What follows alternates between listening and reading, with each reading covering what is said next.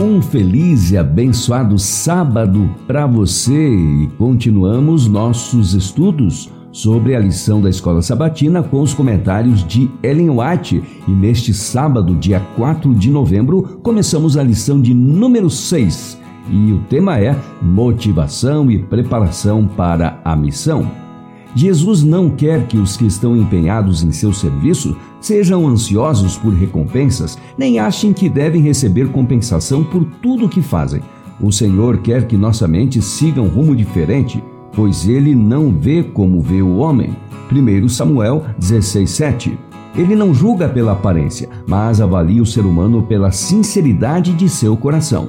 Paulo conservava sempre em vista a coroa da vida que lhe seria dada, e não somente a ele, mas também a todos os que amam a vinda do Senhor. Foi a vitória obtida pela fé em Jesus Cristo que tornou a coroa tão desejável. Ele sempre exaltou a Jesus. Toda a vanglória do talento, de vitória em nós mesmos, está fora de lugar.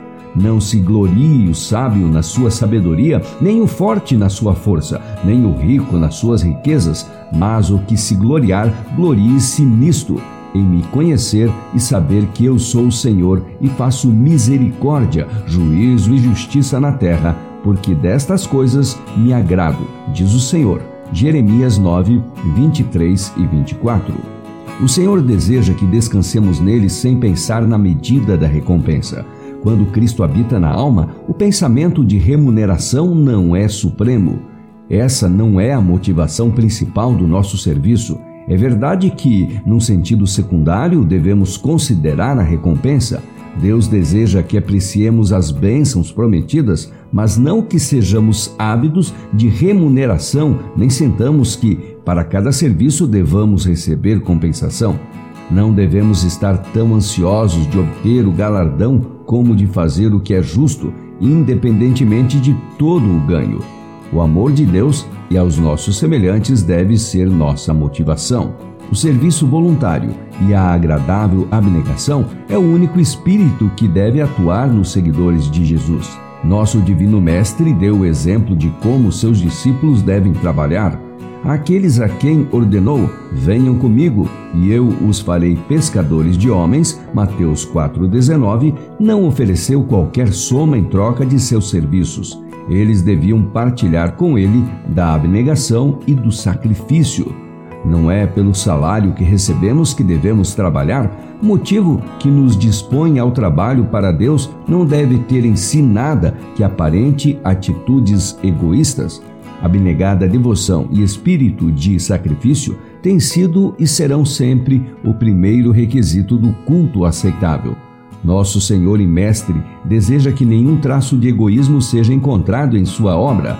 Aos nossos esforços devemos acrescentar o tato e a habilidade, a precisão e a sabedoria que o Deus da perfeição exigiu dos construtores do santuário terrestre.